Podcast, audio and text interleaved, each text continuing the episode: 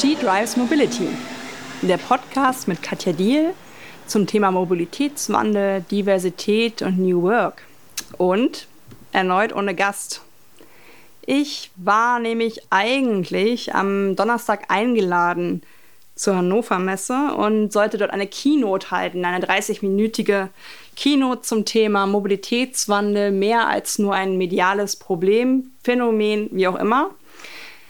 Ja, ich habe mich gut vorbereitet und ähm, hatte dann aber einen allergischen Schock äh, das erste Mal in meinem Leben. Ähm, wohl aufgrund von Lebensmitteln, ich weiß es nicht. Ich bin zum Arzt gegangen am Mittwoch, wurde krankgeschrieben, habe ziemlich krasse Medikamente bekommen, ähm, die mich dann auch zwei Tage ausgenockt haben und musste dementsprechend auch meine Keynote absagen. Ich war aber schon gut vorbereitet und dementsprechend so ein bisschen genervt, dass ich diese Arbeit äh, gar nicht vortragen konnte, weil ich da natürlich auch ein bisschen Bock drauf hatte. Ja, und dann ähm, habe ich das irgendwie sacken lassen und äh, bin heute so ein bisschen spazieren gegangen und habe das nochmal so alles rekapituliert, was ich denn da so hätte sagen wollen und habe gemerkt, ach Mensch, irgendwie nervt mich das gerade doch ein bisschen sehr, dass ich das nicht losgeworden bin und äh, warum nicht einfach nochmal ähm, erzählen, was ich ähm, vorgetragen hätte? Denn der Vortrag ähm, zu dem ich ähm, über Jens Stöfhase eingeladen worden bin, der ja bei Rabbit Publishing verschiedene Dinge vorantreibt, auch zum Mobilitätswandel.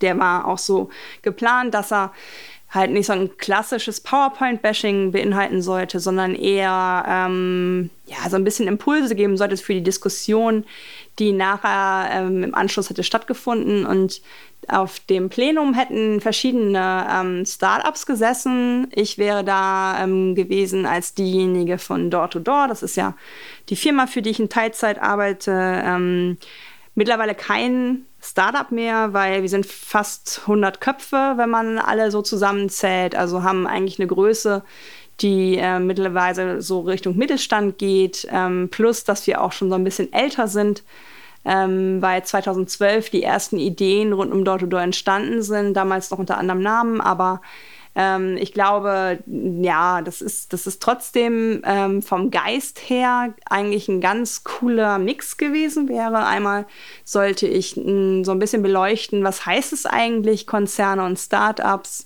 welche Chancen, Risiken bringt das mit sich, wenn die zusammenarbeiten, aber auch, wie können die zusammen dafür Sorge tragen, dass dieser mediale ja, Boom, muss man ja schon fast sagen, den äh, momentan dieses Mobilitätswandel, Mobilitätsform und so weiter in den Medien erfährt, wie das auf die Straße kommt, dass wir auch wirklich merken, dass sich an der Mobilität was ähm, ändert. Denn ähm, das hatte ich ja in meiner Nullnummer, glaube ich, auch schon erwähnt, die Mobilität in Deutschland-Studie, äh, die auf Daten vom Jahr 2017 beruht und Ende letzten Jahres herausgekommen ist, hat mich ziemlich ähm, ja, ernüchtert, muss man schon fast sagen. Denn ähm, um so ein paar ähm, Randdaten zu nennen, es ist auf jeden Fall der Fall, dass äh, mittlerweile das erste Mal seit, ähm, ja, seitdem diese Erhebungen gemacht werden, ähm, mehr als ein Auto je Haushalt existieren. Die Zulassungszahlen sind steigend. Ähm, wenn man auf Carsharing und andere Dinge schaut, ist die Nutzungshäufigkeit gar nicht so hoch, wie man das manchmal so in den Medien ähm, abzulesen scheint. Ähm, also es gibt momentan einen relativ großen Gap, eine relativ große Lücke zwischen dem, was medial passiert, was im Marketing von bestimmten Firmen auch passiert, die den Mobilitätswandel, ob jetzt wirklich oder als Geschäftsmodell vorantreiben, plus dem, was wirklich der einzelne Bürger und die einzelne Bürgerin äh, vor Ort erfahren. Da gibt es einfach noch relativ viel, wo jeder seinen eigenen Erfahrungshorizont hat und wo jeder vielleicht auch zu Recht ähm, die Mobilität pflegt, die er ähm, im Auto findet. Weil gerade der ländliche Bereich ist ähm, momentan nichts, wo wir groß angeben könnten, äh, wir haben viele Alternativen zum Auto zu bieten. Da fährt vielleicht einmal in der Stunde ein Bus. Ähm, hält dann vielleicht auch nur alle 10 Kilometer, keine Ahnung. Und das ist natürlich eine Mobilität, ähm, die nicht das Freiheitssymbol ähm, darstellt, was man heutzutage haben möchte mit Mobilität, sondern eher eine Einschränkung. Man muss sie mit Fahrplänen auseinandersetzen, mit Ticketsystemen, vielleicht sogar mit Verkehrsverbünden, wenn man länger fährt.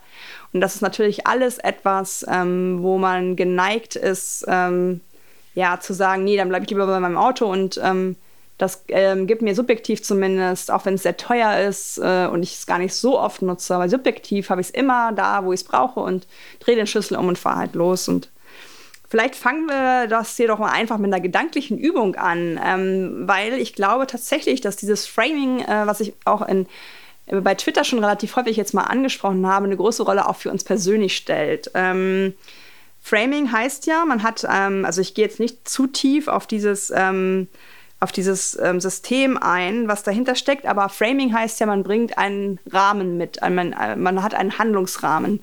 Ich sage immer so ein bisschen despektierlich, das ähm, Gehirn, was wir heute haben, ist in einer Social Media, Online, Digital, 24-7-Welt, selber aber noch verhaftet in der Höhle vom Neandertal. Also das Gehirn versucht, alles zu vereinfachen. Alle Informationen, die so krass jeden Tag auf uns eindringen, möglichst schnell zu strukturieren, in Schubladen zu packen. Und das ist natürlich auch eine Sache, woher Framing dann auch kommt. Ähm, man hat bestimmte Dinge, die, die einen Rahmen bilden für, ich sage jetzt mal, bestimmte Glaubenssätze im Leben, für bestimmte Dinge, die auch die Gleichberechtigung betreffen oder in dem Sinne, was wir uns jetzt hier gerade vornehmen, auch de, das Mobilitätsverhalten. Und da möchte ich euch doch mal kurz bitten zu reflektieren. Wir haben jetzt April, also das erste Quartal 2019 liegt hinter uns. Ähm, wie oft habt ihr über Social Media am Stammtisch, bei Freunden oder wie auch immer, in WhatsApp-Gruppen gemeckert, gemotzt, ähm, dass die Bahn zu spät da ist, dass es äh, keine Informationen über Verbindungen gibt, dass es zu volle Züge gab, ein Zug vielleicht auch gar nicht gefahren ist? Da könnt ihr mal kurz drüber nachdenken. Und dann, ähm, wie oft macht ihr das, wenn ihr im Auto sitzt? Ganz davon abgesehen, dass ihr als Fahrer natürlich nicht twittern solltet. Aber wie oft schreibt man, ähm, ich Idiot, habe wieder 20 Minuten einen Parkplatz suchen müssen und bin deswegen zu spät zum Meeting gekommen? Ähm, ich stand da, wo ich immer stehe, jeden Morgen, so und so viele Minuten, ähm, um dann aber zu sagen, die Baustellen sind schuld. Also was ich natürlich so ein bisschen anträgern möchte mit diesen Beispielen, wo ihr euch selber vielleicht auch mal ehrlich reflektieren könnt. Ähm, wir sind immer sehr geneigt, ähm, wenn etwas schief läuft. Ähm, und wenn unsere Mobilität nicht so läuft, ähm, wie wir es gerne hätten, dass wir auf andere zeigen. Das ist natürlich bei der Bahn sehr einfach, weil da gibt es ja einen Konzern, der momentan eh in den Medien ist und äh, große Probleme aufzuweisen scheint. Und das ist ähm, teilweise witzigerweise, ich bin ja Hardcore-Bahnnutzerin, ähm, das ist teilweise sogar wirklich, wenn man in den Zug einsteigt, dass das dann schon losgeht. Also, dass Leute wirklich auf einmal wieder mit, miteinander sozialisieren, indem sie ein Verkehrsmittel nutzen, was sie aber gleichzeitig bashen. Also man steigt ein und sagt, oh, mir ist da letztens was passiert und ich bin ja wieder. Also man kommt tatsächlich dann doch, vielleicht ist es auch wieder ein positiver Effekt, ich weiß es nicht, ins Gespräch darüber, wie scheiße man doch eigentlich dieses ähm, Bahnfahren findet. Also ich muss sagen, ähm, mir passieren auch ständig irgendwelche Sachen, wobei ich glaube auch gar nicht so gut für die Statistik bin, weil ich sowas einfach ein bisschen anziehe. Aber ich finde es immer sehr interessant, dass ähm, bei all diesen Social-Media-Aktivitäten, die wir so haben oder auch im Freundeskreis, dass es immer wieder so ein Einfallstor ist, wo es Applaus gibt, wo es immer wieder Zustimmung gibt. Wenn man die Bahn wäscht, ist man auf jeden Fall nicht alleine.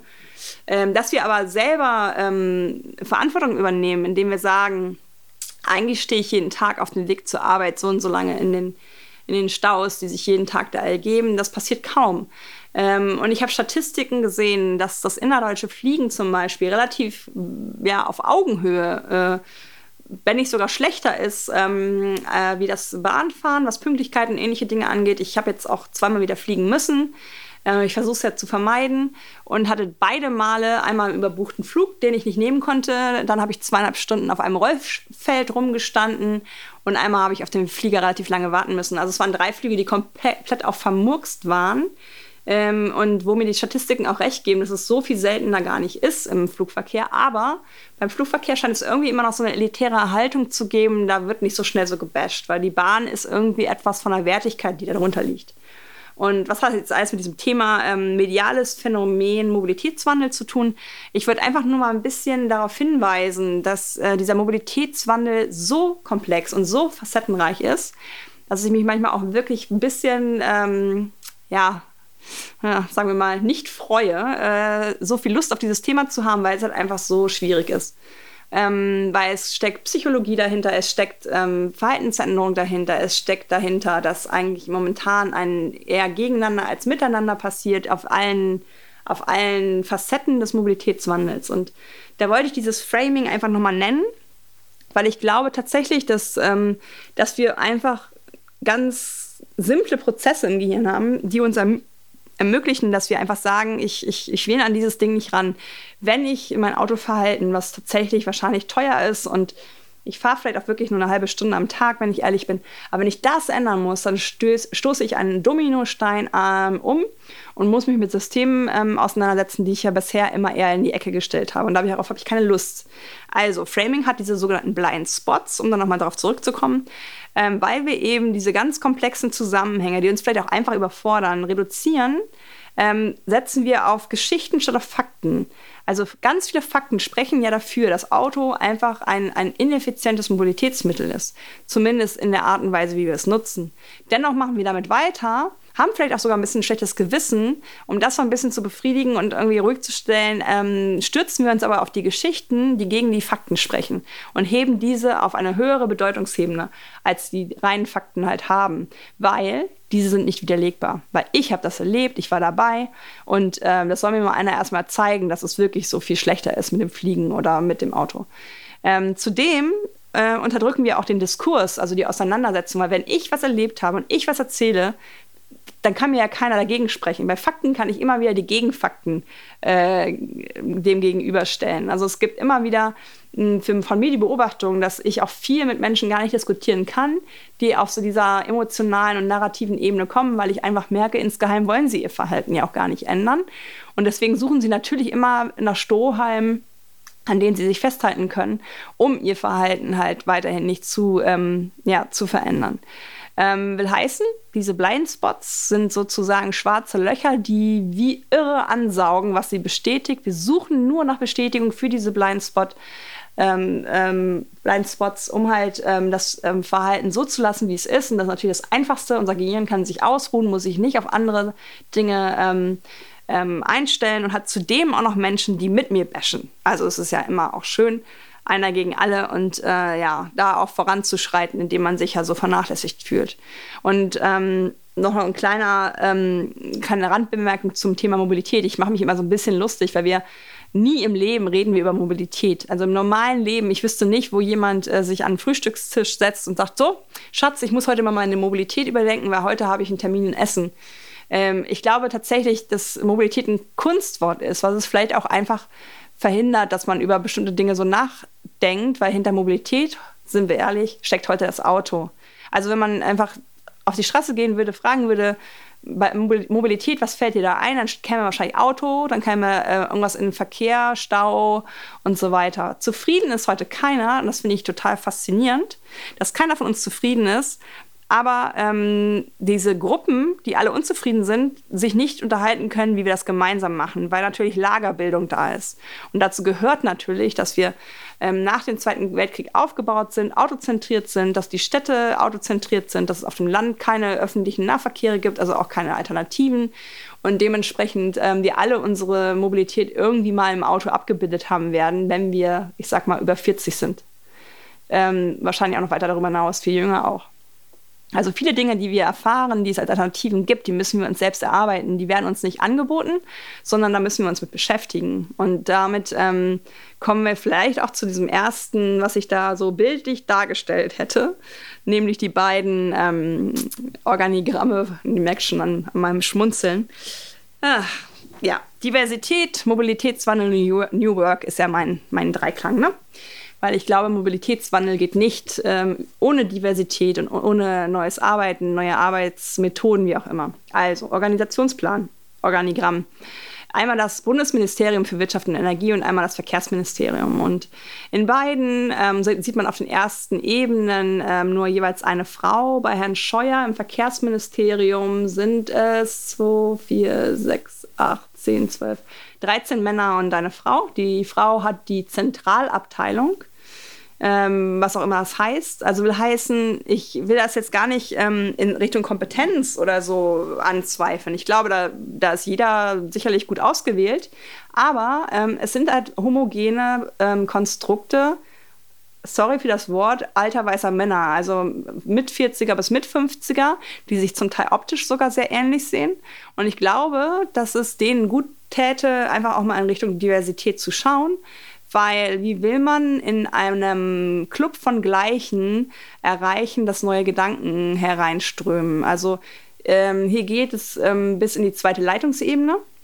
Und ich glaube, die Ebenen darunter haben sicherlich auch Kräfte und Möglichkeiten, aber da nach oben hin etwas zu bringen, was wirklich Anreize bietet, mal anders an Mobilität zu, äh, heranzugehen, ähm, ist, glaube ich, wirklich schwierig. Und ähm, tatsächlich glaube ich, dass es da auch anfangen muss, ähm, dass man darauf achtet, dass solche Teams einfach gemischter sind, weil jedes Unternehmen ab einer gewissen Größe äh, beschäftigt sich aktuell mit solchen Dingen. Also ich habe gelernt bei unserem Move-Up letzte Woche, dass die Hochbahn sogar eine Diversity Managerin hat, die sich nur diesen Dingen widmet.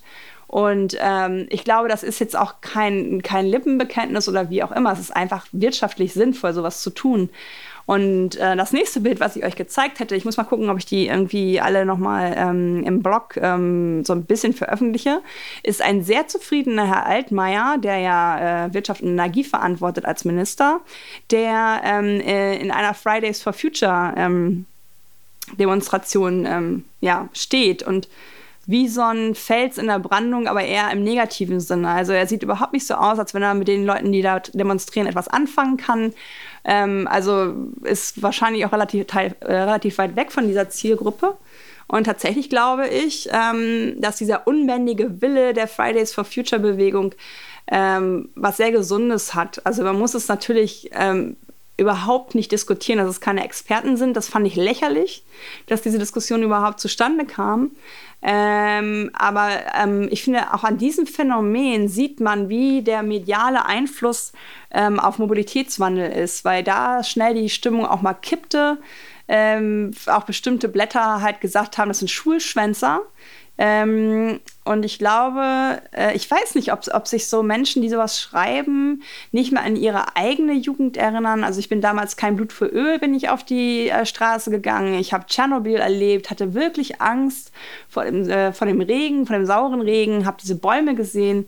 Und ähm, also mir ging es damals wirklich nicht gut mit diesem Gedanken, was passiert da. Und ich ähm, finde, diese gesunde Naivität, die aber gepaart ist mit einer hohen Informationsdichte, die die vor allen Dingen die Sprecherinnen und Sprecher von Fridays for Future haben, ähm, sollte genutzt werden, um einfach auch da mal quer zu denken. Wie können wir an bestimmte Dinge einfach mal rangehen, weil wir verantworten hier gerade die Zukunft der Kommenden. Und ähm, ich glaube momentan, ähm, das wäre so der nächste Chart, ähm, Machtkampf Money Männer ist natürlich jetzt ein bisschen provokant gemeint, aber eigentlich trifft es den Kern. Momentan ist Mobilitätswandel ähm, ein Machtkampf. Jeder hat die bessere Idee und will sich durchsetzen. Es wird nicht miteinander, sondern gegeneinander gesprochen. Es geht natürlich auch um Gelder, um Subventionen, die momentan in massiver Weise in den Autoverkehr ähm, reingeschossen werden, immer noch. Und es geht darum, dass momentan vor allen Dingen Männer diesen Mobilitätswandel ähm, vorantreiben. Und ähm, ich glaube, dass ähm, diese, diese, diese ganze mediale, ähm, das Narrativ, was da gerade benutzt wird, ähm, ja, ist auch so eine gewisse Verherrlichung. Es ist ein Trendthema von Mobilitätswandel. Es wurden innerhalb der letzten Jahre auch diese ganzen Autobereiche ähm, umgenannt in Mobilität und trotzdem findet man da weiterhin noch SUV, ähm, Lobhudelei und ähnliches. Ähm, und es wird vor allen Dingen immer von dieser jungen Generation gesprochen, ähm, das ist aber die Generation vor Fridays for Future, ähm, wo behauptet wird, die machen ja gar keinen Führerschein mehr. Und erstens glaube ich nicht daran, dass es im ländlichen Bereich so ist. Das belegt auch Mobilität in Deutschland. Und zweitens glaube ich, dass dieser Effekt einfach nur eintritt, weil die jungen Menschen das später machen, weil es einfach sehr teuer geworden ist. Und ähm, das belegen auch Statistiken und Zahlen, ähm, dass ähm, momentan äh, gerade bei den Männern ähm, sind es 91 Prozent, die äh, mit 30 dann immer noch den Führerschein haben. Die Frauen sind da mittlerweile gleich auf, weil es da keine Unterschiede mehr gibt. Also dieses, dieses shiny Ding äh, auf äh, kein Führerschein und nur Smartphone fahren, hm, Fragezeichen dran, ähm, zumal dann ja auch kein Carsharing möglich wäre, was, ja ein zweites mediales Phänomen ist. Und ja, ähm, ich glaube, dass man einfach so eine gewisse ähm, kritische Grundhaltung haben sollte, wenn mal wieder gejubelt wird, was alles so schon geschafft ist. Ähm, einfach mal wieder auf Zahlen gucken. Ich werde immer so ein bisschen gerügt, ähm, dass ich mich so sehr gegen das Ausprobieren wende. Das stimmt nicht. Ich will alles ausprobieren, aber ich möchte, und da werden immer Daten gewonnen, das kann mir keiner erzählen, dass da keine Daten erhoben werden. ich möchte, dass diese Daten genutzt werden, um die Produkte noch besser zu machen. Und ähm, da gehören halt auch so Sachen dazu, ehrlich zu sagen, okay, die Leute machen immer noch einen Führerschein, weil es auch eine gewisse ähm, Anforderung ist von bestimmten Arbeitgebern vielleicht auch, wo man halt den Führerschein auch vorweisen muss. Einfach realistischer mit solchen Dingen umzugehen. Ja, Mobilität in Deutschland. Äh, das Jahr 2017 wurde durchleuchtet und ähm, 2002, 2008, 2017 wurden verglichen. Modal Split seit Jahren unverändert. Also ich glaube, 2017 sind es 41 Prozent, nee, 43 Prozent, sorry, die immer noch mit dem Auto fahren. 14 Prozent sind Mitfahrer, dann wären wir schon bei 57 Prozent, die Auto fahren. Äh, größte Gruppe ist dann die Fußgänger. Äh, das sind aktuell 22 Prozent. Es folgt dann mit 11 Prozent das Rad und mit 10 Prozent der ÖPNV.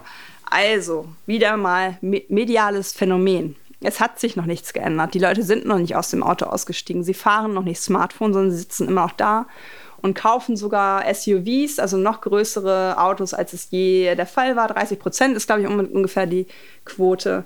Ähm, also bitte einfach immer ein bisschen gucken, was da so von wem verlautbart wird.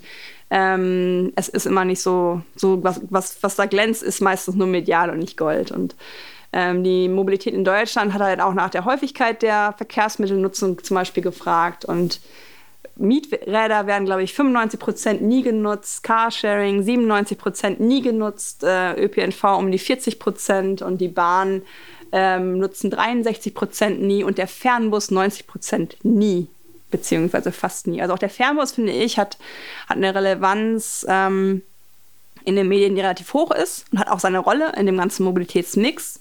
Aber die Massen ähm, sind auf jeden Fall damit nicht unterwegs. Es werden wohl Leute sein, die eh schon eine gewisse Affinität haben, die vielleicht auch preissensibel sind und das eher als Alternative zur Bahn nutzen. Also ähm, die meisten Menschen, 50 Prozent, ähm, fahren täglich Auto, 26 Prozent ein bis dreimal die Woche. Ne? Also das sind halt einfach die Relationen, in denen wir uns bewegen und ähm, das wollte ich einfach nochmal anführen, um auf dieses mediale Phänomen Mobilitätswandel auch nochmal einzugehen.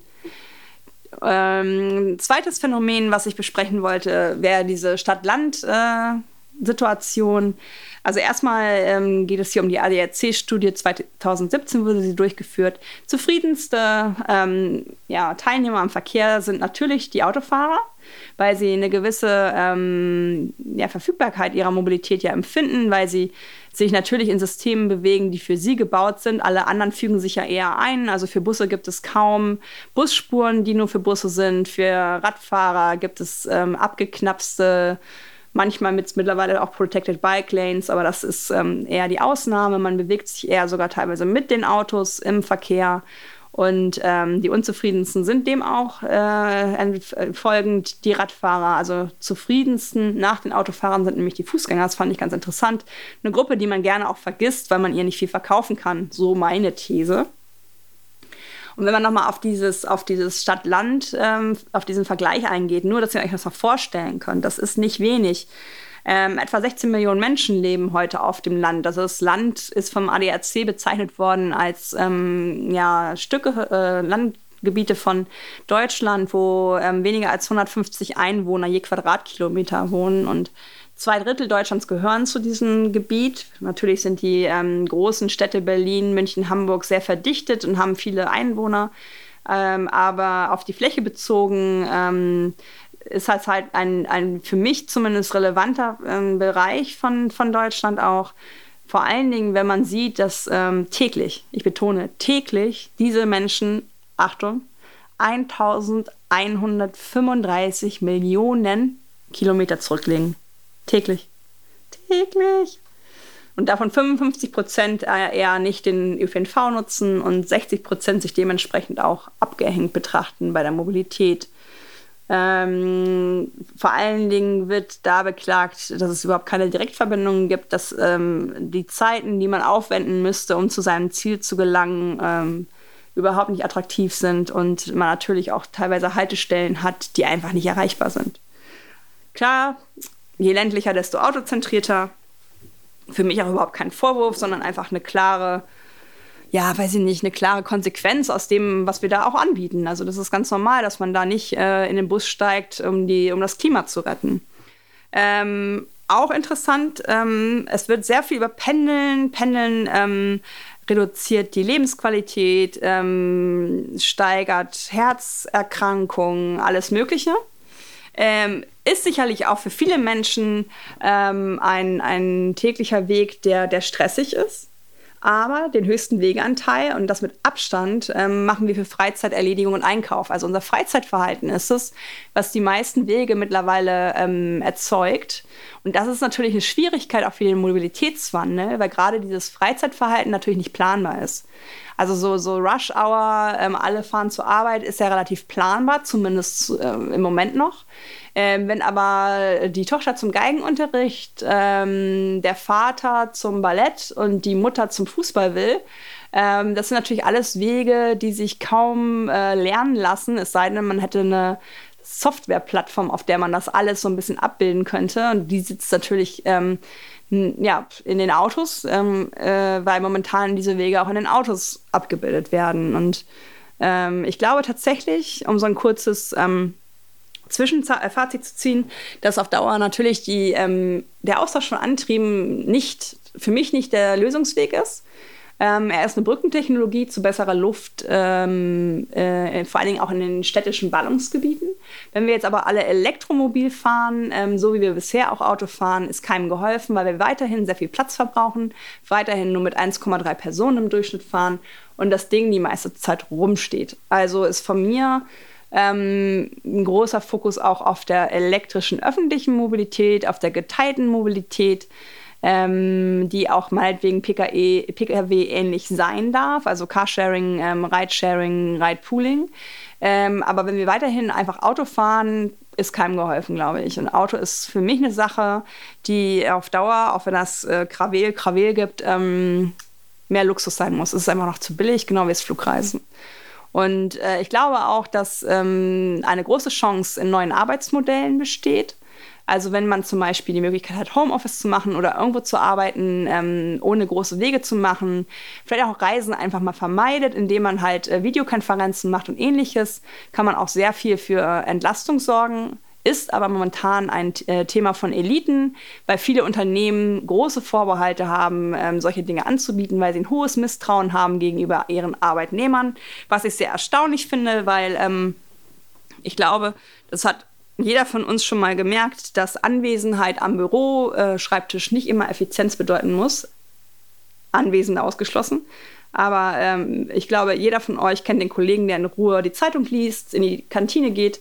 Und ähm, da frage ich mich halt, warum da weniger Misstrauen ist, nur weil er sich in dem Bürogebäude äh, befindet, zumal Ergebnisse ja messbar sind, wenn man Ziele hat. Also diese, diese hohe mh, mm, diese, diese hohe Risiko, das hohe Risikoempfinden, dem Arbeitnehmer mehr ähm, Freiraum zu geben, halte ich für eine Gefahr und spielt deswegen auch in diesen Dreiklang von mir rein. Mobilitätswandel geht nicht ohne Diversität und neue Arbeitsmodelle. Ähm, wenn ihr wollt, ich habe mal ganz tolle ähm, ja, so Scribbles mitgebracht. Toronto Case Site müsstet ihr mal googeln oder äh, in andere Suchmaschinen packen. Ähm, da werden nämlich neue ähm, ja, ein, neuer, ein neues Stadtgebiet, komplett, ein neuer Stadtteil, komplett ähm, autofrei gedacht. Ähm, das ist nämlich das Problem, was ich auch sehe. Deutschland ist autozentriert gebaut. Wie machen wir das? Wie, wie, wie ähm, gehen wir mit Städten um, die komplett momentan vier- bis sechsspurige Bahnen haben? Wie verändern wir da ähm, die Infrastruktur für Mobilität so, dass Fahrradfahrer gerne Rad fahren, ohne Adrenalin äh, im Blut und dass Busse Vorrang haben und ähnliches? Toronto K-Side äh, fängt am, am Schreibtisch an, schon so gedacht zu werden, hat natürlich einen hohen Vorteil, äh, muss nichts umbauen, sondern wird gleich auch in Logistik und ähm, Belieferung ähm, so gedacht. Ähm, und in den Städten, die wir so in Deutschland kennen, denke ich, äh, geht nichts ohne dass das Auto was abgibt. Und ähm, da könnt ihr euch gerne mal die Arbeiten von den Gale People, das ist ja der ähm, GEHL, der bekannte Architekt, der ähm, auch viel im Sinne von ähm, Stadt zurückerobern äh, macht. Ähm, der hat in vielen Städten der Welt ähm, die Dinge nämlich so verändert, dass ähm, vorherige dreispurige Bahnen, die für Auto vorbehalten waren, aufgeteilt werden in eine Spur für Auto, eine Spur für ÖPNV und eine für die Radfahrer, auch räumlich getrennt, ähm, durch Auftrag von Farbe, deutlich gekennzeichnet, ähm, mit Bepflanzung versehen. Und wenn ihr diese Vor- und Nachher-Fotos ähm, seht, ich glaube, da kann niemand mehr dagegen sein, ähm, Stadtraum anders aufzuteilen, weil ich lebe gerne in Hamburg und ich will hier weiter wohnen, aber ich will mehr Stadt fühlen. Also ähm, diese, diese Situation, wenn ich mal früh raus muss und dann die Vögel höre, weil halt noch gar kein Auto fährt, das macht mich immer wieder wahnsinnig, weil ich das so schön finde. Ähm, und ich hoffe einfach, und das wäre halt auch so ein Ding, was Elektromobilität nicht lösen könnte, weil die Abrollgeräusche von Autos wären ja immer noch da. Ähm, ich wünsche mir einfach, dass Stadt viel mehr mit Natur wieder zu tun haben darf, viel mehr mit Menschen und Begegnungen, weil momentan ähm, ja, weiß ich nicht, die Aufenthaltsgebiete, die genutzt werden in der Stadt, sind ja halt die grünen Lungen. Aber das ist ja nun auch nicht der meiste Anteil an Stadt. Und ich glaube tatsächlich, ähm, dass These 1, die Grundlage von Mobilität ähm, standardisierter öffentlicher Verkehr bleiben muss, um diese Massen zu bewältigen, um ein billiges Grundprodukt zu haben, ähm, was einfach gewährleistet, dass besonders in der Stadt einfach das System funktioniert. Der Verkehr ist ja schon da, also die, die Angebote von öffentlichen Nahverkehrsunternehmen. Und die sind für mich auch der Nukleus und, und das Gehirn von zukünftiger Mobilität weil so Softwarelösungen wie die auch von Door-to-Door zum Beispiel ähm, machen solche Lösungen relativ schnell adaptierbar, dass das Grundangebot ähm, bleibt. Dann ähm, wird das äh, durch die Door-to-Door-Analyse-Software gefahren. Man guckt, wo gibt es nicht effiziente Buslinien, wo gibt es Bedarf, den wir nicht decken, wo können wir auch in der Innenstadt oder in anderen Beziehungen mal gucken, ob wir nicht Verkehre ähm, attraktivieren, indem wir Ride-Pooling einsetzen ähm, und so Lücken schließen, die momentan die Leute ins Auto steigen lassen. Also ähm, ich glaube, eine Zahl hier vielleicht auch nochmal, 20 Millionen Autofahrten werden täglich ähm, auf deutschen Straßen ersetzt durch öffentliche Verkehre. Also eine Riesenzahl. Und ähm, ich glaube, die hohe Kompetenz von Verkehrsunternehmen liegt im Verkehr der Stadt und des Landes. Ähm, die Unternehmen, die momentan Produkte bauen, also nicht Systeme, sondern Produkte, die sich in dieses System eingliedern lassen könnten, die haben keine Ahnung von Verkehren. Also das muss man einfach, das ist jetzt auch nichts Schlimmes, finde ich. Ähm, das muss man einfach anerkennen. Äh, die kommen zum Teil aus dem Autobereich, ähm, was eine ganz andere Mobilität ist als eine öffentliche Mobilität. Ähm, Moja zum Beispiel habe ich ja schon bekannt, dass ich da Fan von bin. Das ist für mich ein ganz geniales Business Shuttle, wo in, einer gewissen, in einem gewissen Preissegment Menschen sich bewegen könnten, die Business Cases, also was weiß ich, sechs Geschäftsfrauen ähm, treffen sich zum Meeting, die Fahrt zum Flughafen wird genutzt, ähm, um nochmal äh, Besprechungen zu halten. Das wird aber nichts sein, wo elektrische Rollstühle irgendwann mal mitgenommen werden können. Das wird nichts sein, was sonderlich billig ist. So, aber es hat seine komplette Berechtigung, wenn es an dieses System angeschlossen wird. Also wenn es Verbindungen gibt, wie zum Beispiel dass man eine Mobilität schafft, die ähm, Menschen zu bestimmten ÖV-Punkten bringt. Also da könnte ich mir zum Beispiel so Dinge wie Clever Shuttle, Yoki ähm, ergänzend vorstellen, die ja auch in einem anderen Preissegment sind, ähm, dass man da einfach denkt, okay, wir haben das Basissystem, wo haben wir bestimmte ähm, Bedürfnisse zu befriedigen in Sachen Nachfrage oder auch in bestimmten Verkehren ähm, die wir einfach mit solchen Angeboten direkt lösen können, ohne dass wir, was weiß ich, Aufzüge, Haltestellen oder wie auch immer bauen können, äh, bauen müssen. So. Und ähm, der Lösungspartner Daseinsvorsorge, also der öffentliche Nahverkehr, denke ich, gehört gestärkt. Also hier muss auf jeden Fall ähm, eine gewisse Grundqualität gehalten werden. Äh, man muss sich aber auch da gar nicht äh, in die höchsten Höhen begeben, sondern einfach ein Produkt bieten, was wirklich in der Lage ist, viele Menschen zu guten Preisen zu ihren Zielen äh, kommen zu lassen. Und auf dieses System, diese Zusatzlösung aufzubauen, wäre halt mein Wunsch. Da wären auf dem Podium unter anderem gewesen Ono. Die machen so eine Logistiklösung, könnt ihr auch mal gerne im, im Internet nachschlagen.